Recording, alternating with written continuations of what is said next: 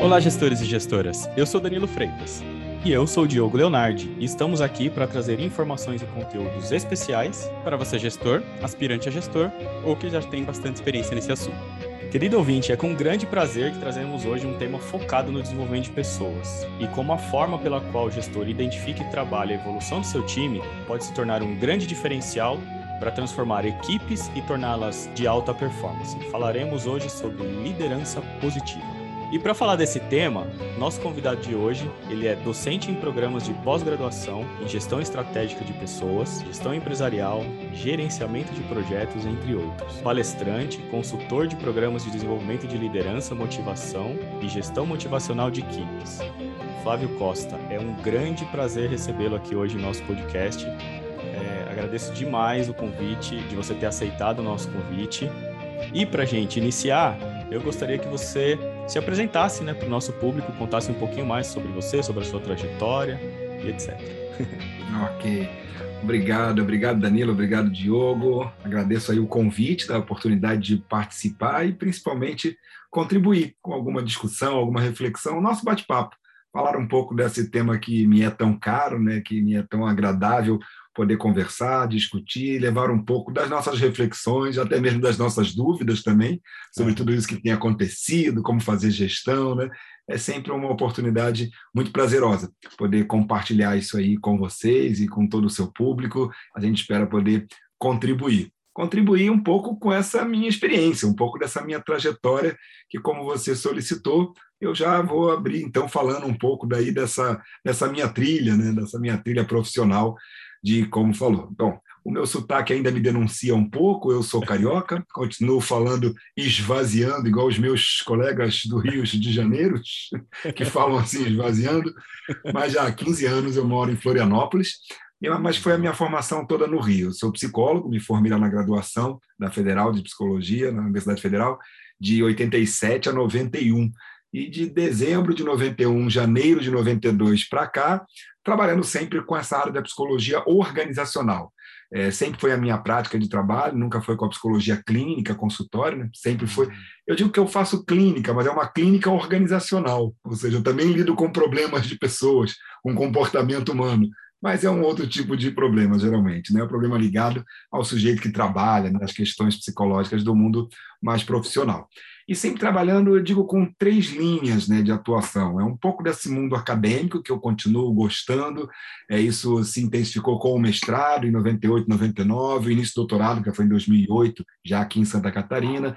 Então, essa coisa de produzir artigos, livros, capítulos, ir a congressos, criar ferramentas de gestão, questionários de avaliação comportamental, eu digo que é a minha, minha veia mais estrito senso, né? sempre se manteve muito ativa. Né? Paralelo a isso, a parte das consultorias de empresa.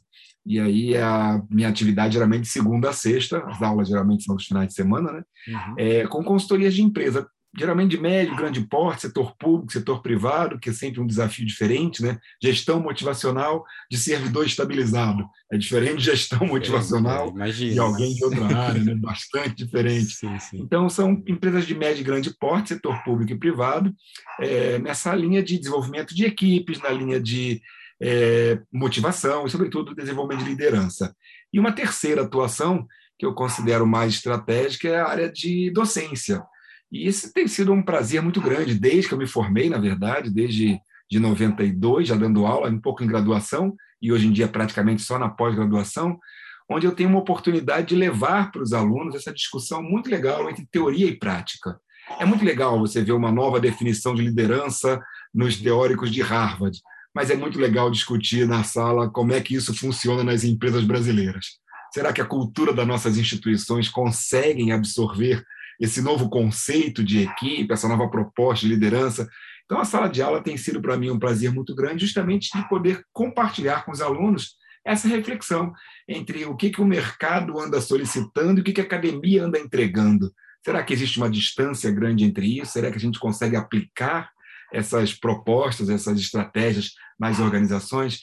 E isso tem sido um prazer muito grande, hoje em dia, só na pós-graduação. Desde 2008 para cá, praticamente apenas as aulas de pós nos MBAs de algumas instituições maiores do país, justamente sobre isso: liderança, formação de equipes, motivação, comunicação, prática de feedback, gestão de pessoas.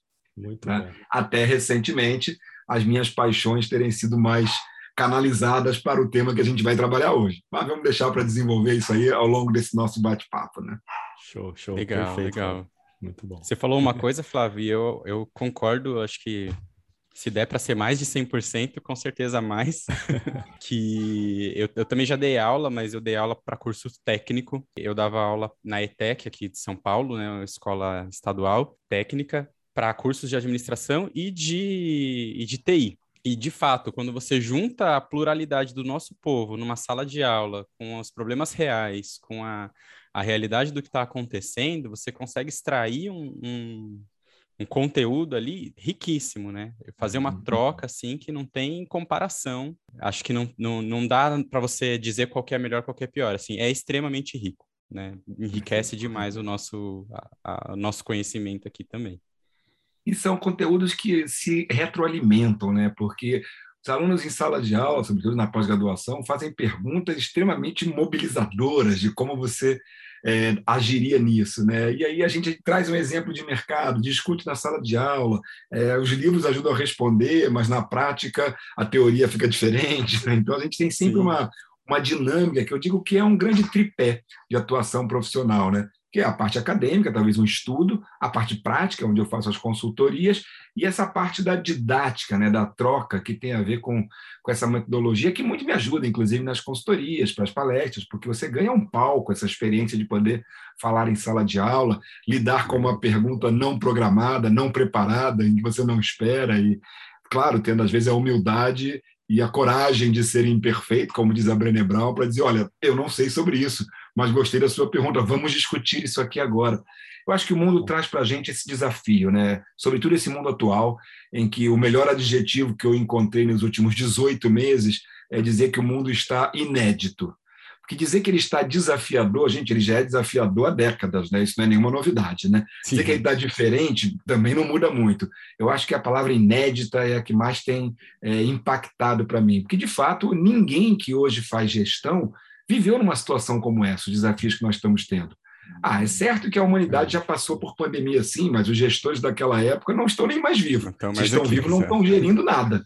É então, os gestores atuais nunca viveram essa realidade, esse desafio de trabalhar com modelo remoto, modelo híbrido, se reinventando, modelos ágeis, enfim, tem uma urgência aí que, na verdade, potencializou o que já fazíamos, né? não vamos dizer que as estratégias estão completamente diferentes, não, a gente só se deu conta de que tem que fazer correndo o que todo mundo já falava para fazer há 10 anos, 15 anos, 5 anos.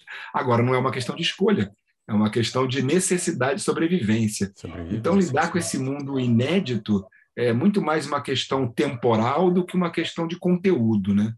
É, essa semana eu vi uma, numa palestra muito interessante o conceito de quando falar de que inovação não é o criar o novo, né? Às vezes é repensar o antigo, né? Então a gente fica, ah, eu quero inovar, mas eu não sei o que, que eu faço de original, completamente inédito. Não é isso, né? Inovação está muito mais numa estratégia do que às vezes no conteúdo em si, né? A gente já viu Sim. isso aí, o mercado aconteceu muito. Muito Sim. mesmo. Antes da gente entrar no tema, Flávio, eu queria te pedir uma indicação. Né? A gente tem uma biblioteca virtual aqui dos novos gestores é, e todo convidado a gente pede algum, algum algo para contribuir aqui, para a gente poder passar para os nossos ouvintes. Então, eu sei que às vezes a gente pega de surpresa, mas se você tiver algum livro na cabeça ou quiser falar mais para o final do episódio, para indicar para os nossos gestores, pode ser a respeito do tema que a gente vai falar hoje, né? Que é a liderança uhum. positiva, pode ser a respeito de gestão como um todo. Né? Queria que você, queria pedir isso para você, essa, esse grande favor.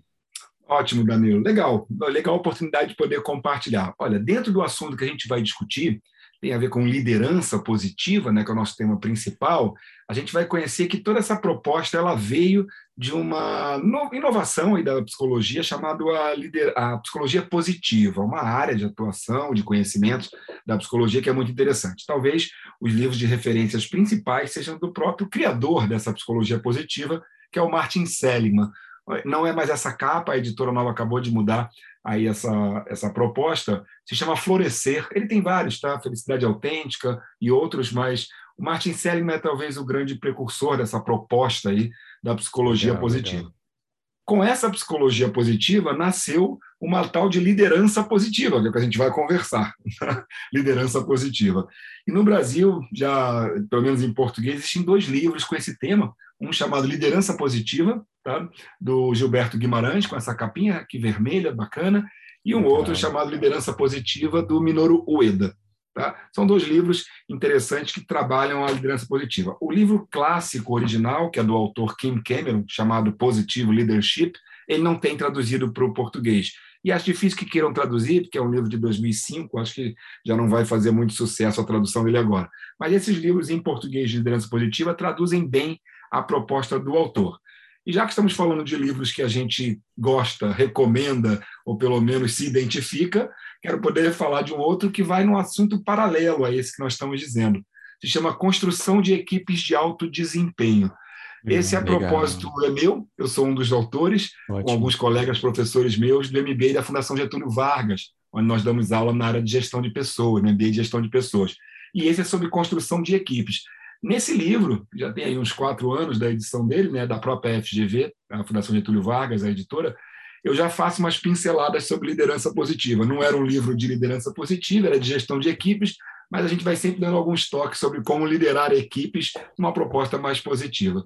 Então, esse outro livro, Construção de Equipes de Alto Desempenho, talvez uma proposta menos acadêmica e mais aplicada né, ao momento de gestão, já com as pinceladas aí de liderança positiva também.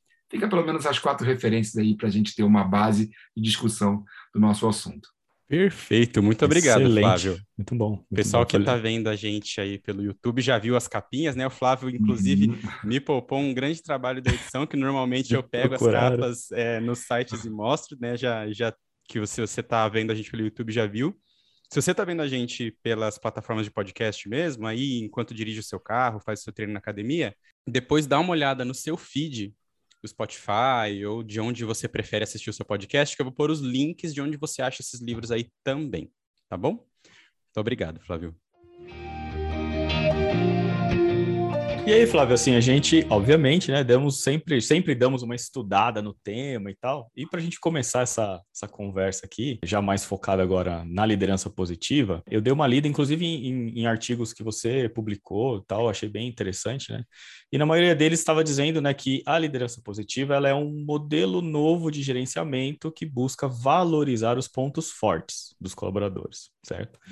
Para incentivar dessa maneira né, o desenvolvimento dessas competências e potencializar os resultados ali do time ou da organização, enfim. Como é que a gente poderia definir liderança positiva e, na sua visão, qual que é a importância nos dias atuais de, de da gente praticar a liderança positiva? Ótimo, Diogo.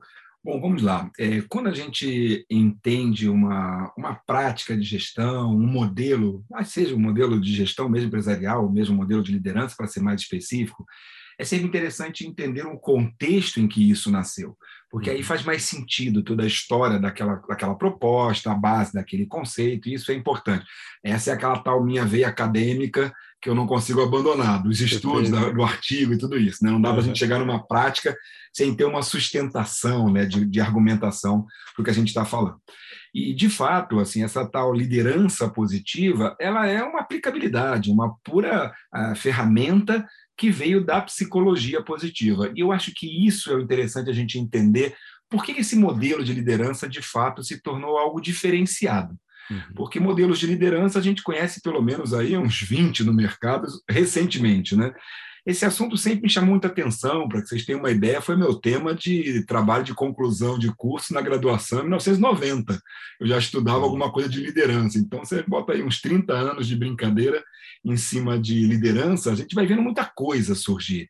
E quando eu digo hoje que a liderança positiva me impactou de uma forma como nenhuma outra teoria em 30 anos de estudo, a gente tem que parar um pouquinho e entender o que, que é isso, né? Porque uhum. é, estudando, aplicando, testando esse modelo dentro das organizações, é, quando uma coisa te surpreende é porque realmente promete ser uma, algo de bom, muito conteúdo. E aí, para entender um pouco melhor toda essa nossa discussão sobre o que, que é a liderança positiva, vale a pena dar um passinho atrás para a gente entender o que, que é a proposta da psicologia positiva, porque com ela a gente vai entender uma prática efetivamente diferenciada. Ok? Bom, Vamos falar esse marco de psicologia positiva, Martin Seligman, estamos falando aí de 1998, 99, mas bota como marco mesmo o ano 2000, em que as primeiras publicações oficiais surgiram é, a partir desse autor e de alguns colaboradores deles. Né? Uma grande proposta revolucionária do ponto de vista do olhar científico e das práticas né, dentro da psicologia, porque ela tenta enxergar o ser humano de outra maneira a gente sempre foi muito acostumado, talvez um pouco da psicologia ter vindo da medicina, um pouco da filosofia, mas muito da medicina, desse olhar que a gente chama nosológico, é um olhar que busca entender a doença, quer saber o sintoma, o transtorno, o trauma, a dificuldade, o gap, o problema, ou seja, a gente sempre tem um olhar para ver no que está faltando no indivíduo, é. o que, que não está bom eu chamo da gestão bombeira, é atacar o fogo. corrigir, né? é, a gente está sempre corrigindo é. o erro. A gente fala assim: olha, tudo bem, vamos pular a parte do feedback do que foi legal, vamos só trabalhar o que, que não foi legal. Pô, você está dando um foco total no problema, isso, né? A gestão do problema que a gente fala. Uhum. Então, isso incomodava muitos profissionais da psicologia, e o Martin Seligman talvez tenha consolidado essa proposta de uma nova visão, que literalmente, se pudermos resumir né, de forma rápida, seria e se a gente olhasse as pessoas por um outro viés? E se buscássemos enxergar nos outros o que eles têm de bom, seus talentos, suas forças pessoais, suas virtudes, o que está dando certo? Sabe a história do copo cheio, do copo meio vazio? Uhum. Ele resolveu jogar o foco de luz na parte meio cheia do copo, não a parte meio vazia. É uma mudança de paradigma isso, porque faz a psicologia, os psicólogos e todos os gestores, indiretamente, olharem para um profissional, que é o meu caso na área de psicologia organizacional, mas isso também se aplica na área clínica, se você pensar numa psicologia positiva dentro de um consultório, tá? É muito diferente, você, só para dar um exemplo disso, é muito diferente você perguntar para um paciente que chegou no seu consultório assim, e aí, qual o problema? O que, que foi ruim essa semana? O que, que a gente vai trabalhar aqui do que você não conseguiu? O que, que você sentiu dificuldade? Isso é uma proposta. E se eu perguntasse a você, o que, que deu certo essa semana? O que, que foi legal? O que, que você se sentiu orgulhoso de ter feito? Veja, só essa conversa, no mínimo, melhora o tom da, da, do diálogo, né? porque você está focando naquilo que foi bom. Tá? Então, é uma questão de, de orientação estratégica, de enfrentamento da vida, que eu digo. Tá? Eu posso valorizar o que está ruim ou valorizar o que está bom. Então, o Martin Seligman traz uma proposta de justamente que pode ser resumida assim: e se a gente olhasse para as pessoas pelo que elas têm de bom? Pelo que está dando certo, pelo que está funcionando, pelos resultados positivos. Há uma crítica muito comum, mas relativamente ingênua, de dizer que é o pessoal que gosta de ver o mundo com óculos cor-de-rosa, que é um filtro que vê tudo sempre bom, de forma alguma. Não ignoramos que existem fracassos, dificuldades, problemas, é, tudo isso, situações que não foram bem sucedidas. Mas a estratégia é: se eu olhar, se eu valorizar, se eu incentivar o que está bom, talvez você crie, inclusive, uma estrutura psicológica interna que te ajude a superar o que não estava legal. É como que deixar de stand-by. Não estou escondendo o problema, jogando debaixo do tapete. Não, é apenas uma, uma diferença. Eu vou te mostrar o que, que você tem de bom e talvez isso consiga te energizar até mesmo para melhorar as coisas que não estavam indo legais ao invés de ficar focando no problema, eu foco na solução. Eu não preciso, por exemplo, dizer, ah, no ano passado nós vivemos uma crise. Eu posso dizer, no ano passado nós tivemos uma experiência. Ao invés de falar, ano passado nós tivemos um, um grande problema. Não, nós, ano passado nós vivemos uma situação. Isso já muda a maneira como eu olho aquele fato ocorrido. Uhum. Então, isso traz para a psicologia, para os psicólogos, talvez até para a sociedade, um olhar muito diferente de enfrentamento das coisas. Quem aqui já não teve que repetir aquela frase assim, nossa, mas está difícil ver os jornais, os telejornais, a televisão, é tudo tão ruim, tudo tão negativo, tanta tragédia, tanta desgraça. Queria ver uma coisa boa. Olha como a sociedade andava sedenta por um olhar positivo da situação. Uhum. Ai, pelo menos essa parte do jornal está fazendo uma matéria que menos pesada. A gente sente falta disso. A gente precisa de alguém que pontue o lado positivo do que estamos vivendo o lado bem sucedido, o lado que deu certo. E isso tem um efeito muito bacana, que é justamente encorajar as pessoas até mesmo para resolver o que não estava legal. Então, isso é, uma vez eu conversando, isso é um assunto assim bem informal entre a gente aqui, né? Eu conversando com um colega que estava fazendo terapia um tempo, e como é que está a sua terapia? Ah, eu tive que parar. Mas, mas o que aconteceu? Mas, ah, não, porque aquela terapia ali é, começou a me dar problema, porque a parte mais chata da semana era discutir o que estava de ruim. Eu não queria mais falar de coisa ruim, era coisa boa. Então eu tive que, na verdade, parar a minha terapia, porque era o momento da semana ruim para mim era lembrar o que não aconteceu de bom. Inclusive, às vezes eu não tinha assunto, a semana tinha sido boa, mas eu pontuava o que não estava legal. E isso acabou virando um problema para ele, porque a terapia era o ponto negativo da semana. E se a gente mudasse? Nossa, interessante. É, é muito interessante esse ponto de vista. Muito sim, interessante. Sim. Eu falo muito disso com criança. Eu tive há um tempo atrás, Flávio, um canal no YouTube que falava sobre paternidade, chamava Pai Mesmo. E, e num dos vídeos eu falava justamente disso. Eu falava, cara, você tem, sei lá, seu filho, é, ele tá indo mal na escola em inglês, mas ele é muito bom em história. Vamos focar em história. Porque já, já começa a demonstrar ali alguma aptidão, alguma coisa que ele vai. E, e, e isso que você falou é super interessante, né? Deixa ele passar em inglês, né? Deixa ele passar em inglês. Tira a nota mínima lá e tá tudo bem. Mas história, ele vai ser o bicho se você, você é, incentivar aquela parte que para ele é muito boa e muito mais prazerosa de lidar do que você ficar falando, ó, oh, o inglês, o inglês, o inglês, e o inglês ele não é bom. Cara. Existe uma existe uma, uma um exemplo muito prático disso que você está falando, que a gente vive essa realidade, né? Os projetos pedagógicos das escolas, né, que deveriam ser ambientes, instituições mais positivas na relação, que você tem, por exemplo, aula de reforço para quem não está bom em inglês, mas não tem uma aula extra para quem adora matemática, para quem gosta muito de jogar de ciências. Você volta para a escola para ter mais um pouco daquilo que você não gosta ou está com grande dificuldade. Aí você cria uma relação que não é tão positiva com esse ambiente é de sofrimento. Tá? Então, a gente, quando fala de educação positiva, minha esposa trabalha com parentalidade positiva, como você falou, né? psicóloga também, né? Ou seja, como trabalhar a orientação para pais para educarem os seus filhos com base na psicologia positiva, que é a parentalidade positiva, né? Existem muitas estratégias nesse sentido. A frase que resume tudo isso daí que você falou e que eu acho fantástica da psicologia positiva. Importante para todos os nossos ouvintes, nossos espectadores aqui, Ninguém se torna excepcional por melhorar os seus pontos fracos. Você se torna excepcional por potencializar aquilo que você tem de melhor. Se você melhorar os pontos fracos, você vai se tornar mediano. Se você, se você investir naquilo que você tem de melhor, você vai se tornar excepcional. Então, quer sair da curva, invista no que você tem de melhor. Investir pesado no que você não gosta, no que você é fraco, vai te melhorar, mas não vai diferenciar você vai ficar na média, né? Você estava falando sobre olhar o copo meio cheio, o copo meio vazio, fazendo algumas comparações. Eu lembrei de um, de um livro que eu li recentemente, é, você deve conhecer, o Mindset, e ele fala do mindset de uhum. crescimento e o mindset fixo, né? Deve estar tá por aí na sua, na sua estante. Aqui, né? tá aqui muito bom, muito bom.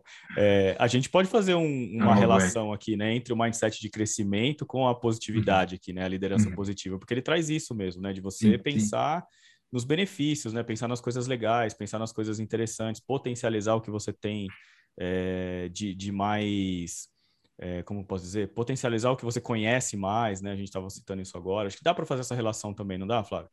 Com certeza, Diogo, porque quando a gente fala de mindset, de crescimento, eu estou falando de conceitos básicos da psicologia positiva: hum. otimismo, resiliência, perseverança. Tudo isso, na verdade, traz para a gente um olhar de acreditar, esperança, né? de que as coisas podem dar certo. Uhum. E isso é, é, é, a essência do que a gente chama da psicologia positiva. E não é, não é nada difícil as pessoas começarem aqui nessa nossa rápida introdução, entenderem que o grande papel de uma liderança é trazer um pouco dessa comunicação, desse ambiente, dessa visão de sujeito, desse conceito de negócio. Quando a gente começa a perceber que esta essa cultura, na verdade, precisa ser diluída dentro de uma instituição, seja ela uma empresa ou uma família, ou a sua igreja, o seu clube, o seu grupo de bicicleta, tanto faz. Você, como líder, é responsável, assim como qualquer agente de transformação da sociedade, a trazer esses valores. E uhum. quando você traz esses valores de otimismo, de resiliência, de esperança, de perseverança, olhando o que existe bom, focando no que deu certo, você muda completamente esse contexto. E aí vai mudar o tal do mindset também. Evidentemente que você está criando todo um padrão comportamental diferenciado em termos de relação com as pessoas, com os processos e com a vida. Com a vida. É o que a gente fala, a liderança positiva traz uma mudança da gente em relação às pessoas, aos processos e às vidas. Né, a, a, vida no geral, né, as empresas. Acho que esse é o nosso caminho. Legal. E, e tem uma, uma, uma certa é, eu não vou dizer repulsa, mas assim, isso é um assunto ainda muito discutido dentro das empresas, né? Eu lembro uhum. quando, logo que eu fui promovido para um primeiro cargo de gestão, e eu estava estudando, buscando conhecimento, querendo adquirir ali coisas interessantes para colocar em prática no dia a dia, e foi uma das primeiras coisas que eu vi foi essa questão da liderança positiva. E, e né, focando né, no que as pessoas têm de melhor para trabalhar o desenvolvimento, porque vinha daquele clássico, quando a gente recebe um feedback, vamos trabalhar né, os seus pontos mais fracos para uhum. tentar alavancar algum tipo de resultado, quando na verdade o contrário faria melhor. E eu discutia isso com os meus gestores, e eu tinha uma dificuldade imensa de, eu não vou dizer de convencê-los, mas de fazer com que eles entendessem de que, eu, cara, eu tenho uma equipe aqui com oito, dez pessoas, não é possível que determinado assunto, que um de repente não desenvolve tão bem, o outro ele vai desenvolver tão bem. E aí, quando eu trabalhar isso dentro da equipe, nas atividades, nas tarefas e fazer a, a divisão correta, talvez, ali do que precisa ser feito, cara, eu dou um foco muito específico. E aí eu consigo alavancar o resultado mais rápido também. Porque eu, eu costumo brincar, né? Atividade certa para a pessoa certa. Né? Alguma coisa nesse sentido, né? É, isso é o que a diversidade traz de, de benefício para as equipes, né? De, uhum. sim, e, de novo, eu sou super bom, por exemplo, em falar em público, e tem uma pessoa da equipe que não é boa em falar em público. Eu vou pegar esse, essa, essa pessoa e vou jogar ela num, num comitê, numa apresentação, ou mandar ela. Não faz sentido nenhum. Por que, que eu não potencializo quem, quem manda bem? E aí, aquela outra pessoa que tem, com certeza, alguma outra habilidade muito boa também, eu potencializo aquilo nela, e assim a gente hum. tem uma equipe, você usou uma palavra legal, é, Flávio, excepcional, né? Porque eu, eu consigo extrair a excepcionalidade de cada um em vez de fazer todo mundo ficar na média, né? Eu acho que é aquela cultura simples quando a gente vai fazer aquele joguinho de futebol amador ou mesmo profissional, se a gente quiser pensar, alguém tem que parar e perguntar assim: onde é que você joga melhor? Onde é que você gosta mais de jogar? Eu quero você ali. Não, eu gosto de jogar no gol. Não, não, eu vou botar você hoje de atacante, porque se você gosta no gol, tá faltando você aprender a cabecear. Não, cara, eu gosto de gol, me deixa lá atrás. eu quero cada um no seu melhor, naquilo que ele mais curte, que ele mais tem facilidade, para se tornar um especialista ainda mais nessa área, né? Uhum. Então, não é uma questão de ser polivalente, é interessante, mas nem sempre o mundo nos dá esse tempo, essa disponibilidade toda, né? Então, a gente, eu adoro, eu sou, eu sou um eterno valorizador do, dos generalistas, né? Porque eu acho que a gente tem que ter essa visão sistêmica, conhecer tudo, mas tem aquilo que você mais gosta e que tem que ser priorizado na maioria dos momentos. Né? Então, eu quero o meu melhor atacante lá na frente, eu quero o meu melhor armador no meio, eu quero o meu melhor goleiro lá atrás, e não quero inventar esse, esse job rotation na hora do campeonato, não, entendeu? Vamos é. deixar cada um na sua melhor posição mesmo, entendeu? Você fez uma analogia interessante com os esportes, né? Por que não aplicar isso no mundo corporativo, né? Uhum. Total. É Porque no esporte é isso, né? Você coloca a pessoa no que ela faz melhor, na posição não que ela faz sentido, melhor. É, não tem sentido nenhum. Você pegar o cara que joga super bem como goleiro, que se preparou para isso, que treinou o tempo todo, na final da Copa você põe ele lá no ataque. Né? É, assim, é ninguém... porque ele não está muito bom ali no ataque. Vamos botar ele um pouquinho mais lá para ver se ele consegue melhorar essa deficiência dele. Não, Exato. agora é o campeonato, eu quero você na sua melhor posição. É diferente. Bom, é, a gente falando aqui, Flávio, da questão a gente falou um pouquinho no início da liderança, das, das lideranças tradicionais ou de, dos estilos de liderança, falamos da liderança positiva aqui de forma mais específica. E aí, nessa liderança mais antiga, né, o, líder, o líder ele avaliava o que o membro tinha como fraqueza, procurava as fragilidades para fazer o desenvolvimento. E a liderança positiva, até lendo um artigo seu, né, Flávio Costa,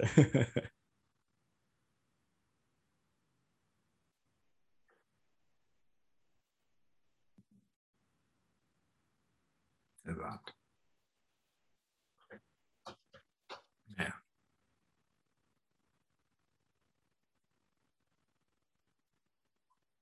Ótimo, ótimo. É, na verdade, esse foi o grande link, né, a grande ponte que o Kim Cameron, o autor da liderança positiva, encontrou dentro da psicologia para transformar toda aquela teoria em uma prática organizacional no desenvolvimento de liderança.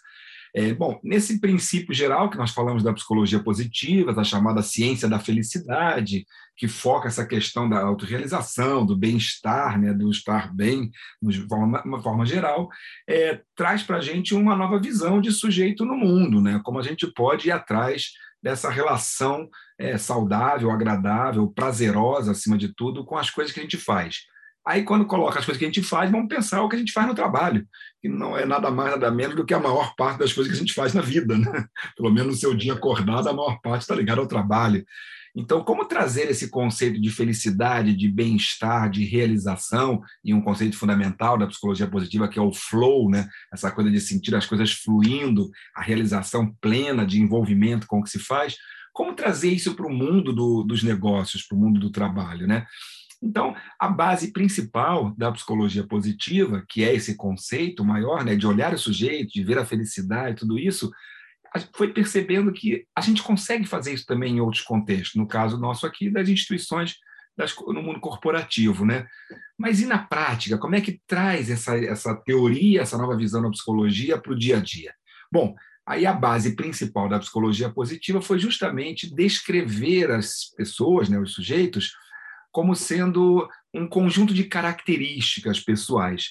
Tá? Então, a, o próprio Martin Seligman e os seus colaboradores definiram, né, em termos estruturais, o ser humano é composto por seis grandes virtudes. Tá?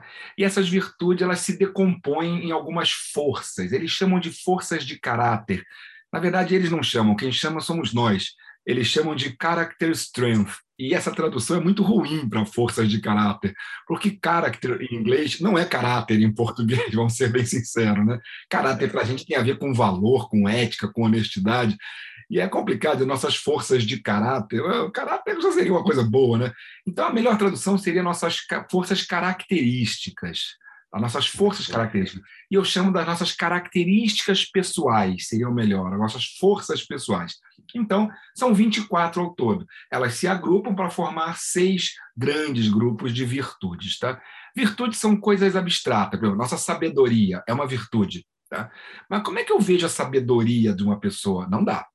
Eu posso ver se ele tem curiosidade, se ele tem criatividade, se ele tem amor ao aprendizado, e essas são as forças. As forças são as maneiras como a gente representa, como a gente expressa uma grande virtude. Então, seis virtudes, tá? e essas virtudes com grupinhos de forças ali dentro. No total, 24. Tá? E o interessante é que a maneira como eles apresentaram isso foi um estudo muito científico, feito com mais de 50 pesquisadores em colaboração com o Seligman, espalhados pelo, pelo mundo inteiro, e extraindo essas características não de uma cultura local, ele não está falando de uma característica do homem ocidental, do homem é, oriental, do norte ou do sul, do pobre, do rico, da criança, do velho, não. Ele quis descrever como se fossem características universais. São características que nós temos há milênios, que teremos nos próximos séculos, independente da sua condição financeira, sócio, geográfica, tudo. Ou seja, são características constitucionais do ser humano. Então, segundo eles, resumindo, todo mundo tem as mesmas 24 características boas, que são as forças pessoais. Tá? Então, todos temos essas coisas. Ah, mas eu não tenho aquele negócio ali da, da criatividade. Tem. Você pode não estar praticando muito essa força, por isso que ela não aparece em você. A metáfora que eu adoro é pensar essas forças como se fossem músculos do corpo. E força é fácil lembrar como músculo, né? É fácil, a metáfora é fácil. Então, você tem músculos que você pode não praticar. Ele não deixa de existir. E todo mundo tem todos os mesmos músculos. Agora, quanto mais você pratica exercício daquele músculo, mais ele vai ganhando volume, ele hipertrofia e ele se torna visível ao outro. Se você fizer exercício para o braço todo dia, toda hora, seu braço vai ficar forte. Nossa, mas que braço forte que ele tem. As pessoas vão ver aquele músculo porque você exercitou muito. E isso é assim com qualquer uma das 24 forças a sua bondade, a sua generosidade, o seu perdão, o seu humor e qualquer uma das 24. Quanto mais praticar, mais ela se torna visível socialmente na relação com as pessoas. Lembrando que todas são forças, todas são coisas boas, coisas positivas. Não tem ali uma característica que seja ruim ou, ou que só pertence a um grupo ali do norte da África. Não, são características humanas Antes eles chamam das forças ubíquas, né? a ubiquidade, aquilo que está em tudo quanto é lugar. Né?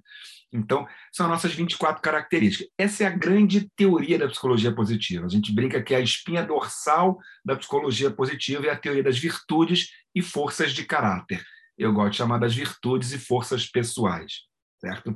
Criei jogos em relação a isso, material, até para criança, a gente tem assim, jogo da memória das forças pessoais. Aí são as 24 fichinhas duplas, né, em 48, aí a criança tira uma, cria outra, a gente vai aproveitando para ensinar, né, o que que é perdão, o que que é prudência, o que que é vitalidade, e vai falando sobre isso, né? Alguns outros jogos também, para ajudar o mercado a, a aprender um pouco de psicologia positiva. Então, o fato é que é, quando a gente usa essa espinha dorsal da teoria da psicologia positiva, a gente leva esse contexto para o mundo organizacional, mundo corporativo, e entende que se um líder tem como uma grande proposta, um desafio bom, desenvolver pessoas, no fundo, no fundo, o que ele tem que fazer é potencializar as forças que as pessoas possuem, as 24. Tá? Se a sua força da criatividade não está legal, eu, como líder, posso te ajudar a elevar esta força, mas eu já parto do pressuposto que ele é uma coisa boa que você tem. Ela pode não estar muito praticada. Como você chegar numa academia, contratar um personal, olha, eu quero melhorar abdômen, eu quero melhorar é, quadríceps. Você faz um plano de melhoria específica e ele vai te trabalhar exercícios específicos para melhorar aquilo mas eu duvido que ele não vai dizer assim, ó, mas vamos fazer um pouquinho mais de braço também, vamos fazer um pouquinho de core, vamos fazer um pouquinho de tudo, porque não adianta chegar lá e fazer só braço, entendeu? Você tem que ter uma estrutura desenvolvida. Então a liderança tem que olhar isso. O ser humano se desenvolve de maneira sistêmica, integral, tá? completa. Mas existem forças que talvez sejam mais fáceis para você, assim como alguns exercícios são mais fáceis para algumas pessoas e mais difíceis para outras quais aqueles exercícios, quais aqueles músculos que você tem mais facilidade ou até mesmo mais prazer em exercitar. Vamos trabalhar uma sessão extra para esses músculos, porque aí eu vou aproveitar o que você tem de melhor, inclusive na sua constituição física, no caso da, do treino ali da, da academia. No, no, nosso treino psicológico aqui, é o que, que você tem de melhor das nossas 24 características? E, e, e, conhecendo essas forças, né, ou, ou sabendo pelo menos é, a nível é, acadêmico, né, o que são essas 24 forças, se você olhar para uma tarefa que você precisa desenvolver, seja ela olhando para o seu time, ou seja ela de fato alguma coisa sobre sua responsabilidade, você consegue extrair qual a força que precisaria se destacar para ter um bom desempenho, né? Acho que perfeito. Perfeito. É, todas as forças nos ajudam a sermos pessoas melhores, porque essa é a grande proposta da psicologia positiva, né? o desenvolvimento. Esse livro não se chama Florescer à toa.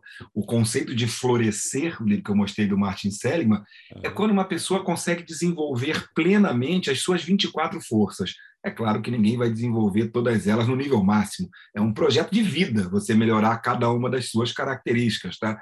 Preciso melhorar minha força do humor, preciso melhorar minha força da humildade. Isso aí é um projeto que você vai variando na vida conforme necessidade estou trabalhando sozinho, sou um consultor, sou um, um autônomo, ok, de repente chamo para participar de um projeto, você vai ter que melhorar a sua força do trabalho em equipe, que é uma das 24, porque naquele momento anterior, essa força, esse músculo não estava sendo tão requisitado nos exercícios da sua vida. Mas em algum momento, força da liderança, por exemplo, se você vai ter que liderar um projeto, saber trabalhar em equipe e ter liderança é muito importante. Então, a vida vai nos sugerindo alguns exercícios nessa academia de desenvolvimento conforme necessidades. Vamos colocar assim nessa metáfora, né? Legal. Então, acho que esse é o, a grande estratégia. A liderança vai percebendo em que momento eu poderia trabalhar com uma pessoa na minha equipe que já tem essa força bem desenvolvida ou que outras situações pode te ajudar a desenvolver. Entendeu? Acho que aí o olhar da liderança se torna realmente diferenciado quando ele percebe para aquela atividade é importante que exista, por exemplo, apreciação da beleza e da excelência, que é o nome de uma das forças. Uma pessoa que gosta daquela quase perfeccionismo, que tem muito esmero para fazer com mais qualidade, esse cara vai fazer uma auditoria de dados, de processos. Ele tem que estar naquela coisa do buscar, ver qual é a forma mais excelente. Alguém na minha equipe tem essa força bem desenvolvida? Quero aproveitar. Como você falou, a pessoa certa no lugar certo. Eu confesso que eu não gosto muito dessa expressão, não. Ela é, ela é bem antiguinha e eu é. sempre me incomodei, porque ela tende a olhar as pessoas de uma forma mais rígida, né?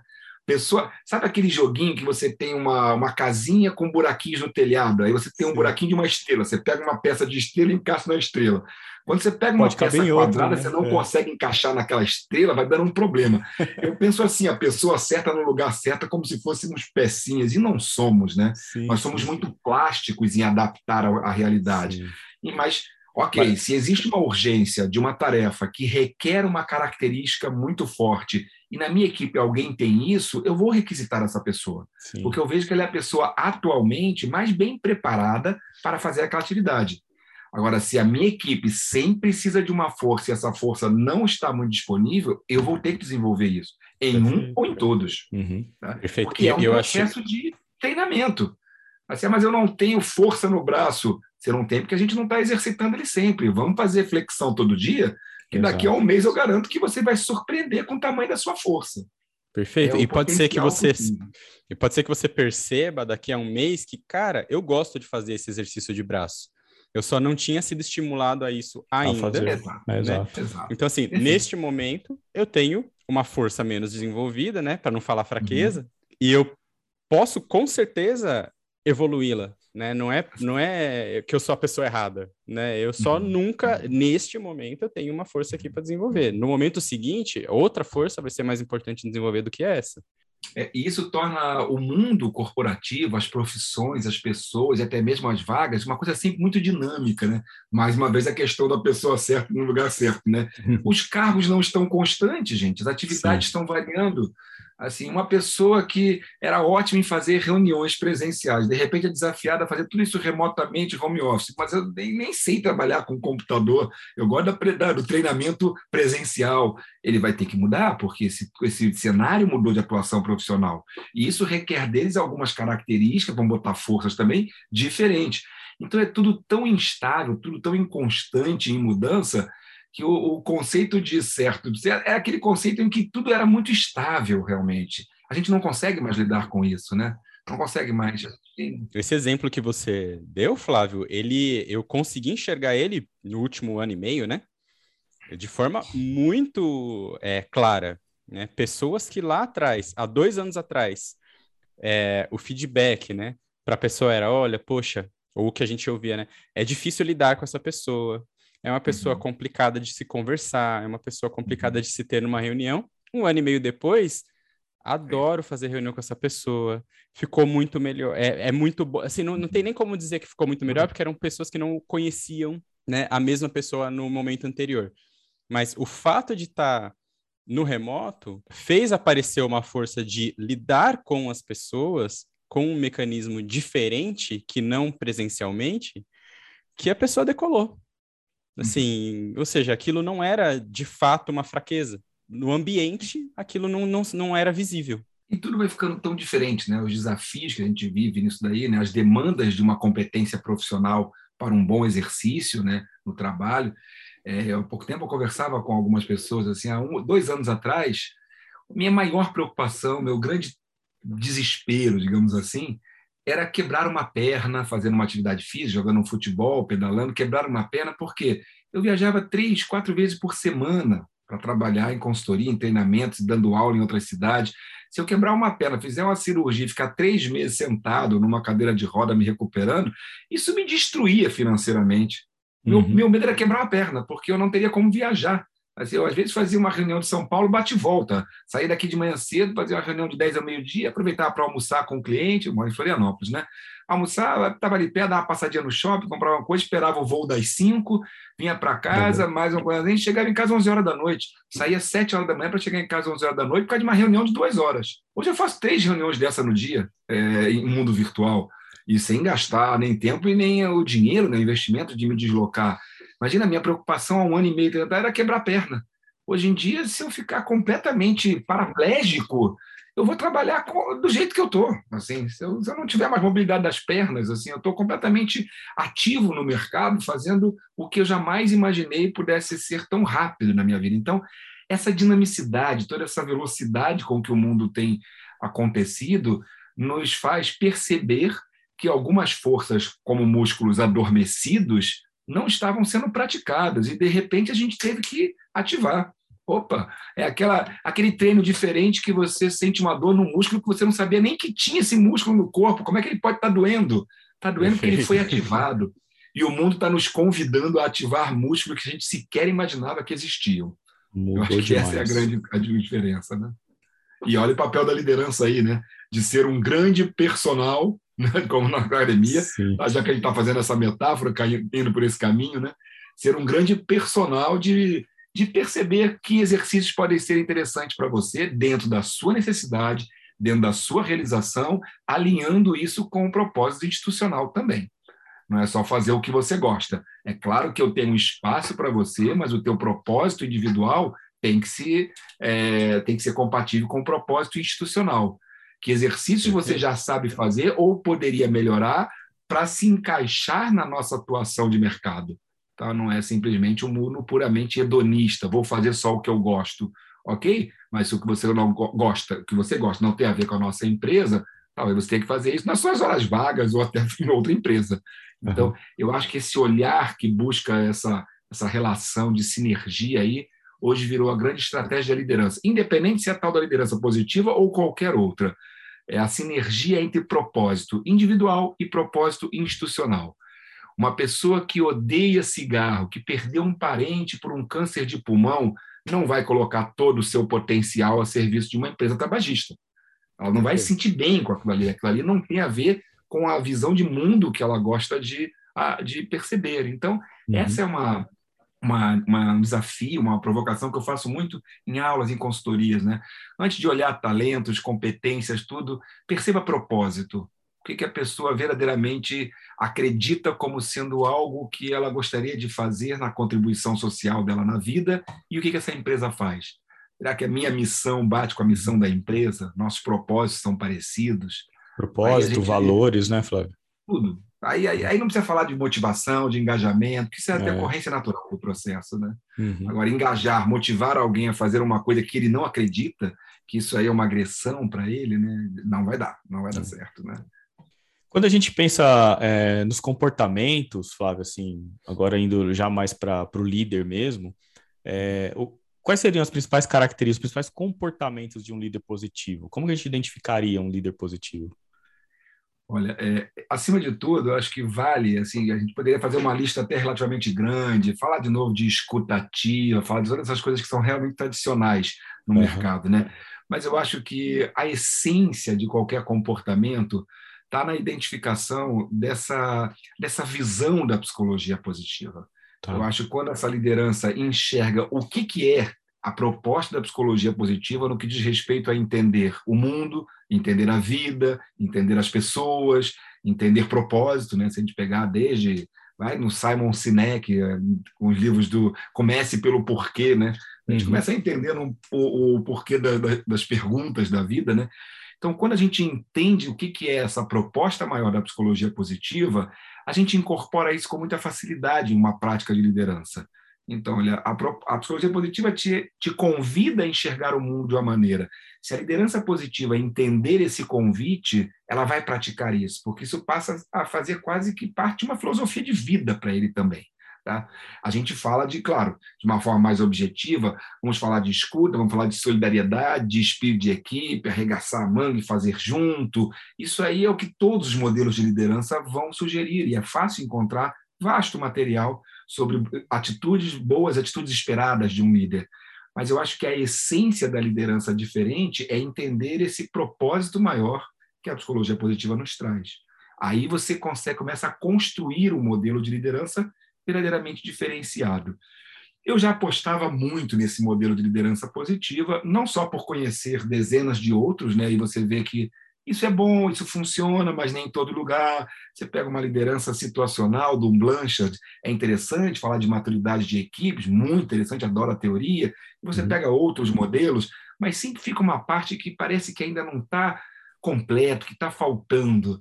E aí, bota aqui pelo menos há uns sete, oito anos, desde que eu conheci e conheci, comecei a estudar mais e a praticar isso até em consultorias, é a diferença que a gente percebe isso em termos de clima, em termos de performance, em termos, acima de tudo, de felicidade do trabalhador, por poder se identificar com o que ele faz tudo isso, gerando engajamento.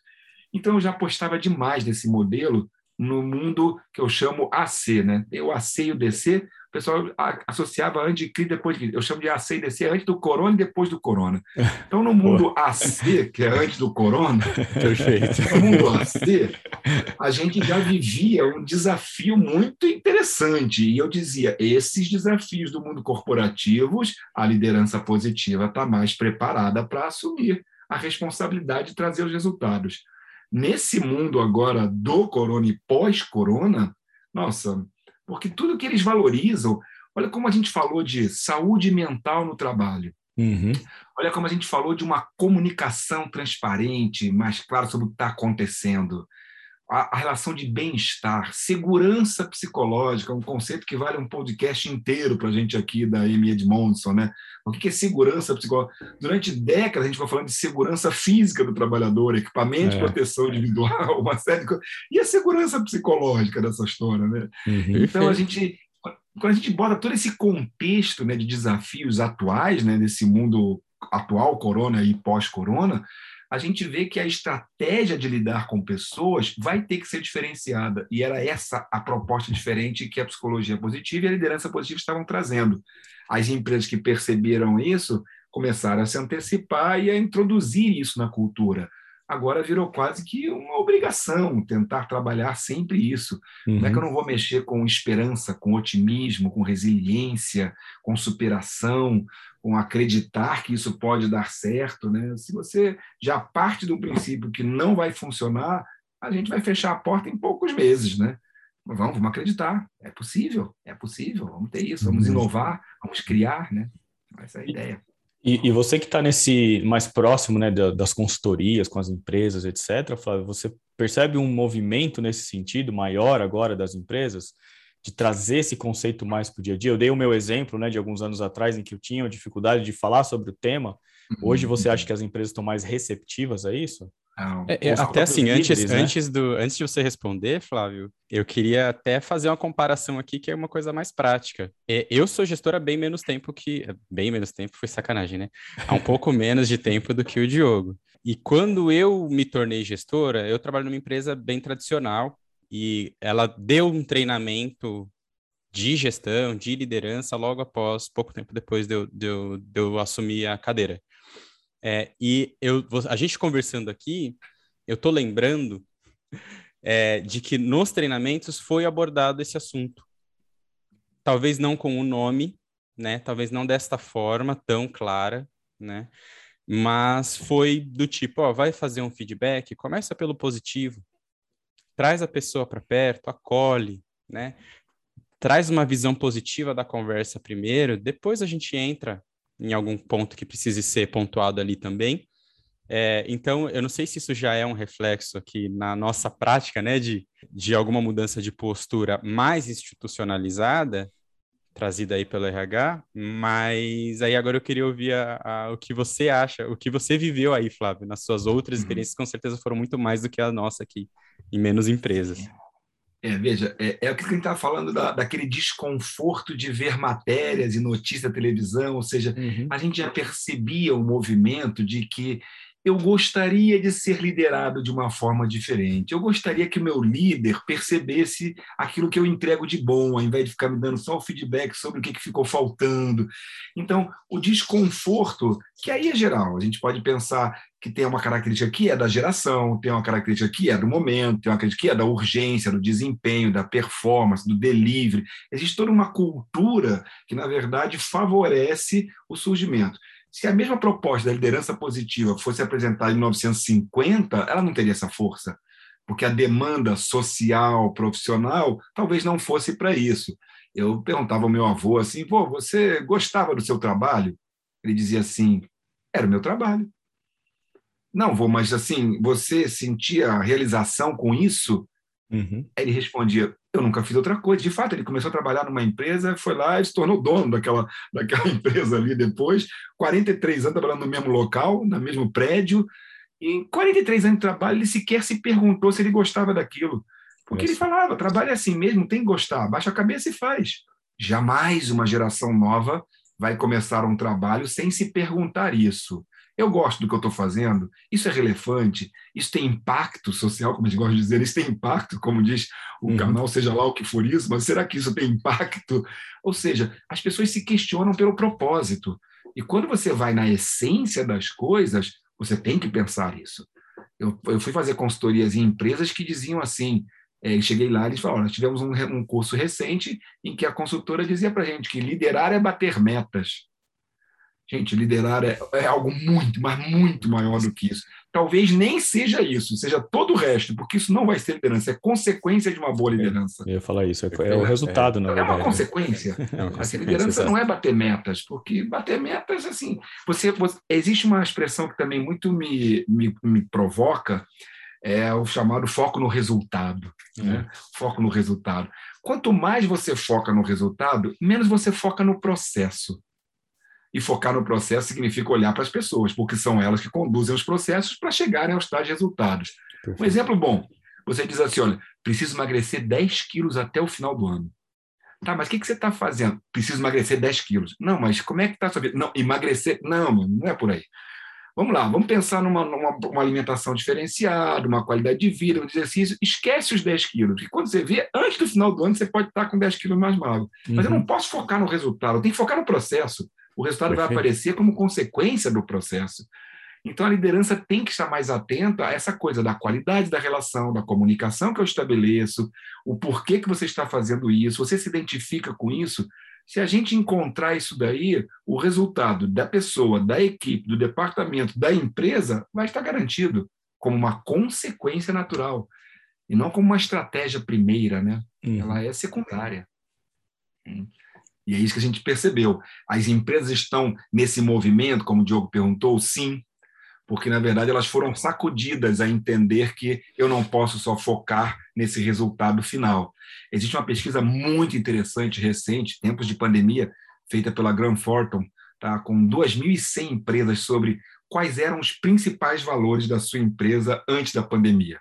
Aí era resultado, agilidade, uma série de coisas, nada muito comportamental. Uhum. Aí perguntaram, e durante a pandemia, foi em junho do ano passado isso, é, em 2020, e durante a pandemia, quais foram os maiores valores que vocês praticaram? Bem-estar, conectividade, transparência, é, inovação. Ou seja, não é possível que as empresas tiveram que mudar a lista das suas cinco maiores prioridades na cultura de valores tão radicalmente. E o que, que vocês pretendem valorizar após esse período? A pesquisa também falava do pós, né? As mesmas coisas e um pouquinho mais de bem-estar, um pouquinho mais de segurança. Ou seja, eles perceberam que o negócio não era só o inovar. Vamos trazer uma, um ambiente que facilite a criatividade. E aí a inovação vai surgir. Perfeito. E, e foi. Inovou, é, é outra mudança. A pesquisa é muito interessante, muito interessante. Legal. Foi puxado, né? É o que você falou, Flávio. Assim, igual eu comentei aqui há dois anos atrás, quando eu me tornei gestor, a gente começava a ouvir alguma coisa. Uhum. Hoje não tem, é, pelo menos empresas relevantes aqui no Brasil, que não tenham uma pauta, que já não tenham falado alguma coisa a respeito de saúde mental, por exemplo, né? Uhum. É, é, ficou urgente, não, não porque me percebi espontaneamente que isso era importante. As, as, empresas foram empurradas a isso, né? Foram. Danilo, e uma coisa que você tocou que é bem interessante, quando a gente fala de, das empresas estarem em saúde mental, para não cair naquela preocupação da psicologia positiva lá de trás, eu não quero falar de saúde como uma ausência de doença. Eu não quero anular o negativo, eu quero falar do positivo. Uhum. Tá? Então, uma saúde mental não é simplesmente é, gerir o ambiente para que ele não seja adoecedor, não, é gerir o ambiente para que ele traga felicidade. E as empresas começaram a, a criar um cargo novo, C-level, ok? Nível C, assim como você tem um CEO, um CFO, né? um chefe executivo maior, um chefe financeiro, Agora existe o CHO, que é o Chief Happiness Officer, ou seja, é o, o diretor de felicidade. felicidade. É um CHO. E existem várias grandes empresas multinacionais, e algumas já no Brasil, contratando. Esse cara está acima do diretor de RH. Esse cara senta com o presidente para discutir clima, para discutir estratégia, para discutir processo seletivo que, que gere propósito. É o CHO, CHO. Muito no nível C-level. É CEO, CFO e CHO. CHO. É, muito CHO. legal. E esse cara está ali para cuidar de, de saúde mental. Mas não é a saúde mental de vamos ver de aonde doença, o nosso trabalho está né? é. adoecendo as pessoas, uhum. não. Vamos ver o que a gente pode fazer para que as pessoas literalmente incorporem o conceito de Harvard, daquele livro do jeito Harvard de ser feliz, né? Uhum. Como trabalhar a felicidade no ambiente de trabalho. Tá? Tal Ben Shahar e outros autores aí trazem isso de uma forma muito, muito clara, né? Então, você vê a felicidade ser uma pasta de assuntos de uma diretoria, é que a gente percebe que as empresas estão percebendo que o negócio é o processo. Que é, é relevante, né? Que é relevante. Sim. Flávio, a gente está caminhando aqui para o final da nossa conversa. Tem algo que você, que a gente não tocou aqui ainda, que a gente não falou, que você considera extremamente importante, que a gente não pode desligar aqui essa nossa conversa sem ter falado nisso? Com certeza, Danilo. Eu acho que vale a pena a gente caminhar para esse nosso encerramento com a cereja do bolo, né? A gente vai falar, deixar para o grande finale aí aquela grande dica, aquela grande reflexão provocativa para todos que estão nos ouvindo, que estão nos seguindo, e principalmente para que as pessoas percebam que essa proposta de uma liderança positiva não é apenas mais um modelo teórico, não é uma cultura de boas recomendações úteis para quem faz gestão. Nós estamos falando de ciência estamos falando de ciência, a gente tem que pensar em aplicabilidade, em resultado, em algo que possa ser verificado. Tem um antes desse programa, durante e um depois desse programa, vamos ver diferença de resultados, tá? Então, ou seja, é algo que de fato traga um impacto positivo, obviamente, uhum. para esse contexto da gestão de pessoas, no caso da liderança, mas também da gestão do negócio, para a gente pensar os dois, os dois barcos. Né? Então, a essência desses livros, tanto do Kim Cameron, o autor principal de Liderança Positiva, como desses outros dois que nós citamos, o do Gilberto Guimarães, do Minoru Ueda, do John Gordon, também um outro já traduzido para a gente, e todos esses livros, eles falam de algo que é estratégico e fundamental para se pensar uma prática de liderança positiva. Nós chamamos isso dos princípios da liderança positiva. E os princípios da liderança positiva, basicamente, se resumem a quatro grandes estratégias de atuação de liderança para que ela seja verdadeiramente positiva. Tá? Existem várias outras dicas interessantes nos livros, nas práticas, nas pesquisas, mas essas quatro são alicerces, tá? eu chamo, são os quatro pés de uma cadeira. Então a gente consegue estabelecer uma estabilidade se a gente tiver esses quatro pontos. Né? Dá para fazer uma cadeira com três pés? Dá, mas tem uma hora que pode ficar meio, meio bamba. Né? Com quatro seria uma grande estabilidade. Perfeito. E o que são esses quatro pilares, esses quatro princípios da liderança positiva? Ele consiste em é, a liderança precisa desenvolver, ou pelo menos buscar desenvolver, uma comunicação positiva no, na cultura da empresa, com seus liderados, uma comunicação positiva, Ótimo. é um relacionamento organizacional que seja positivo, tá? uma comunicação que seja positiva e um significado, um sentido positivo do trabalho. Então, vamos explorar rapidamente isso para deixar essa dica e talvez até criar um gostinho do quero mais para as pessoas poderem ler mais sobre isso. Né? Os livros vão falar disso. Então, uma comunicação positiva, um clima positivo, um relacionamento organizacional positivo e um significado positivo do trabalho. Se a liderança efetivamente trabalhar isso como uma meta, como algo a ser implantado, de fato, ela vai estar promovendo essa cultura de uma liderança positiva. Mas vamos entender isso bem na prática, tá? Criar um clima positivo, gente, é a gestão desse espaço. E quando a gente fala gestão do espaço, eu não estou falando só num clima agradável com as pessoas, porque isso a gente vai falar no item relacionamento positivo. Eu estou falando na gestão do espaço físico também. Tá? Não só, mas também. Então, é um ambiente que seja agradável, acolhedor, desde uma cor de parede a uma planta, ainda que seja artificial, para quebrar aquela, aquela frieza de uma sala completamente branco. Eu estou falando de clima quando eu falo de relacionamento, mas quando eu falo de um espaço que me receba, que me. Não estou falando de luxo, eu estou falando de algo que se torne realmente gostoso de se estar ali, de conviver.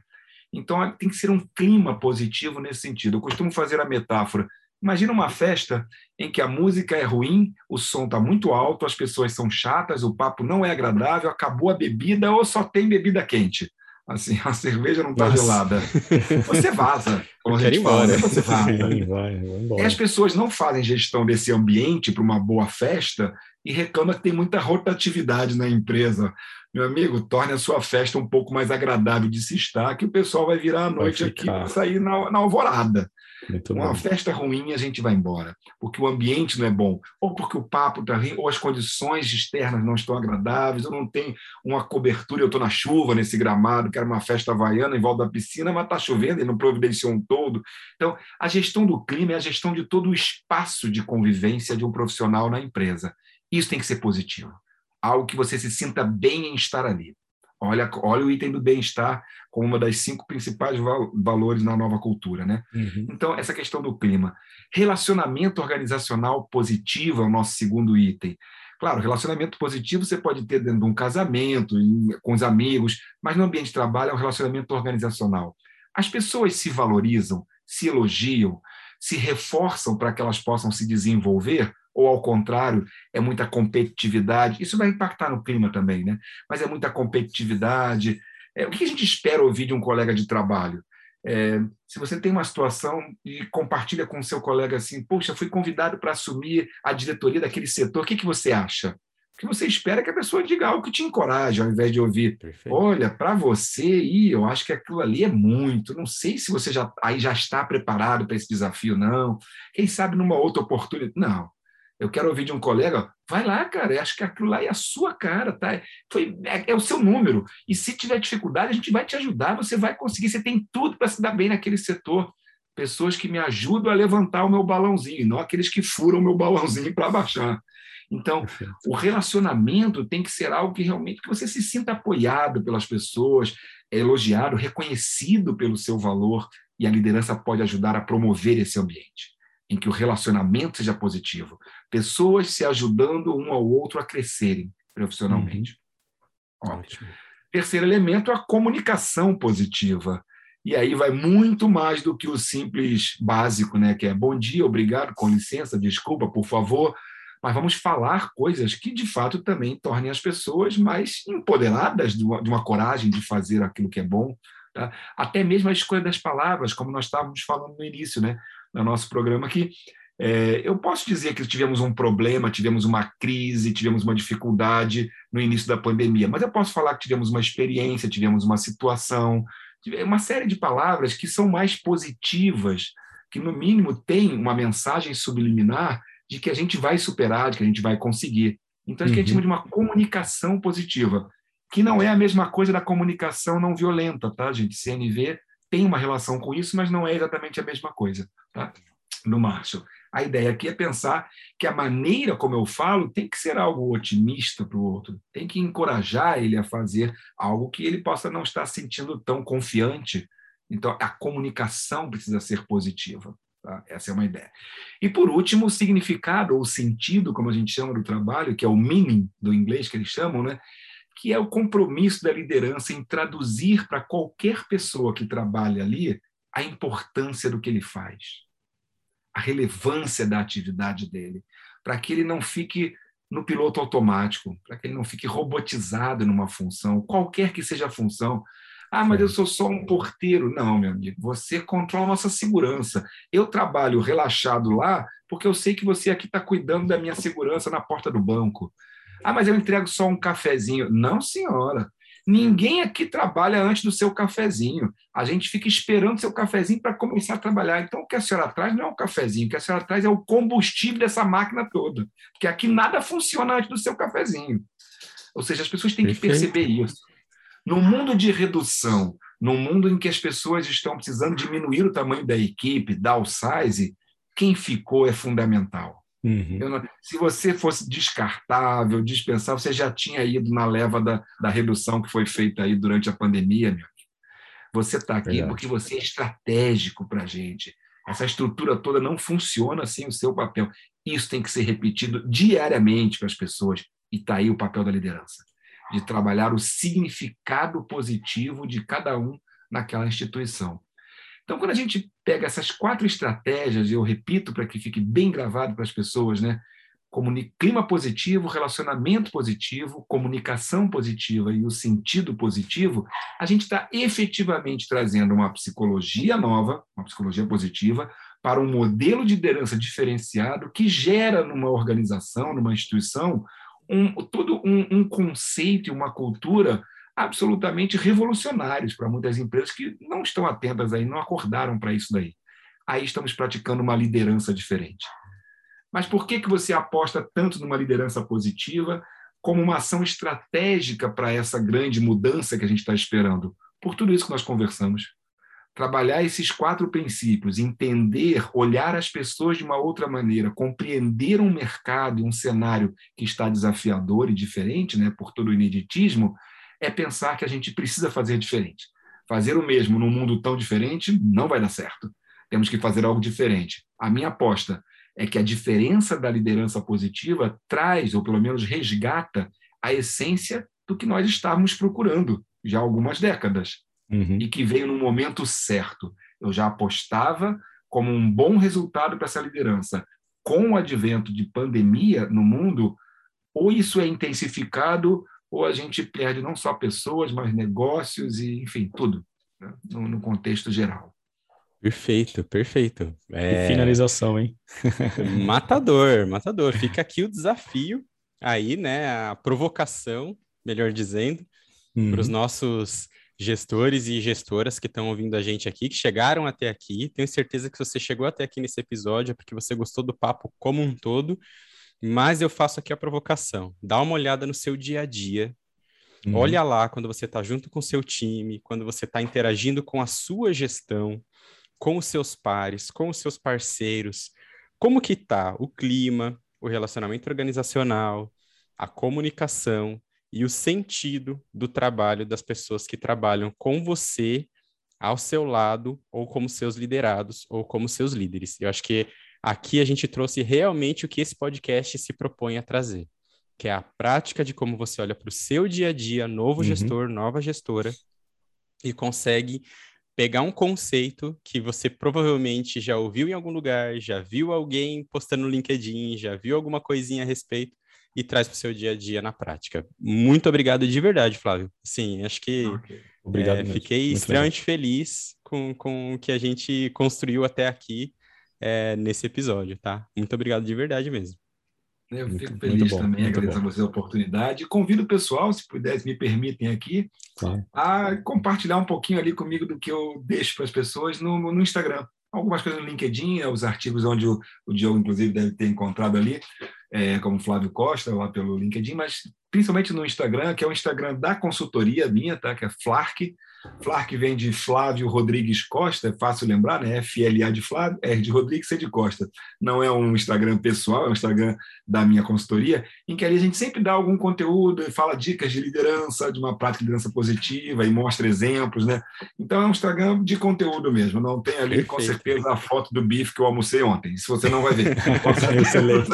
Excelente. A ideia ali é trazer uma, um conteúdo para as pessoas poderem aproveitarem as dicas. Então, tem ali esse do arroba Flark, que é direto o nome da consultoria, no próprio site também tem proposta da psicologia positiva, né? flark.com.br, e é um pouco dessa minha missão, gente, é um pouco do meu propósito, né? Como levar um pouco mais de psicologia positiva para a sociedade. A minha trilha é pelas organizações e a minha estratégia é pela liderança. São eles Legal. que vão promover essa mudança aí que a gente acredita ser algo muito bom muito antes de ser bom para as organizações, o que também sempre será, são, é bom para as pessoas, né? Porque estamos falando de uma gestão de um relacionamento que não é algo temporário, que não é algo eventual. É a gestão de um relacionamento com o que você faz todos os dias, trabalhando, é, muito mais do que dormindo, muito mais do que divertindo com a sua família. Você trabalha.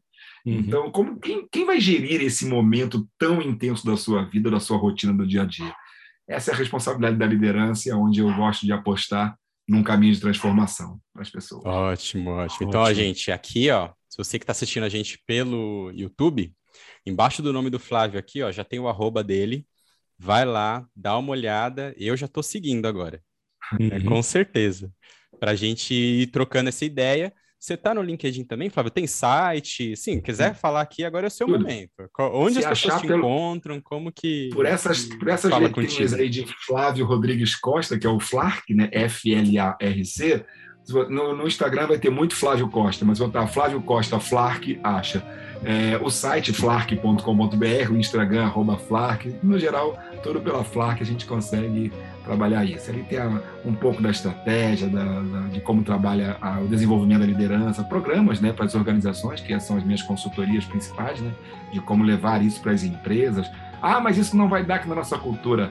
Pode acreditar que sim, porque as pessoas que estão na cultura da sua empresa vão gostar de ser tratadas assim. Inclusive, o seu gestor que não vai acreditar muito nisso, não. Pode acreditar.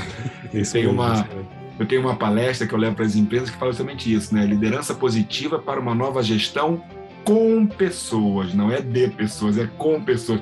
E quando a gente insere essas pessoas que estão sendo lideradas na cultura de uma nova liderança, todo mundo sai literalmente feliz, que é a proposta da psicologia positiva, né? Promover a felicidade. Um conceito científico. Não é autoajuda, não. É sério mesmo.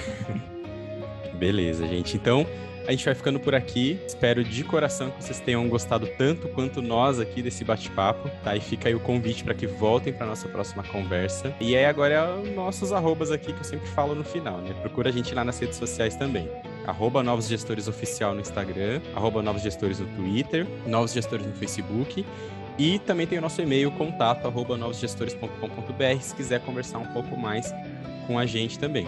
Se quiser fazer algum comentário sobre esse episódio, manda pra gente também, inbox, DM, sinal de fumaça, é, a coruja lá pra casa do Diogo, que a gente vai dando uma olhada em tudo aquilo e se for o caso, até prepara um episódio especial aqui, como já aconteceu, para explorar um pouco mais o tema. Não esquece de se inscrever no nosso canal no YouTube, se você estiver vendo a gente aqui por essa plataforma, ou assinar o nosso, o nosso feed aqui no Spotify, no Apple Podcasts, no Google Podcasts ou no seu leitor favorito onde você estiver ouvindo a gente. Se você se inscrever aqui no YouTube, ativa as notificações, ativa aí o sininho para receber o aviso do próximo vídeo que também vai ser sensacional, eu tenho certeza disso.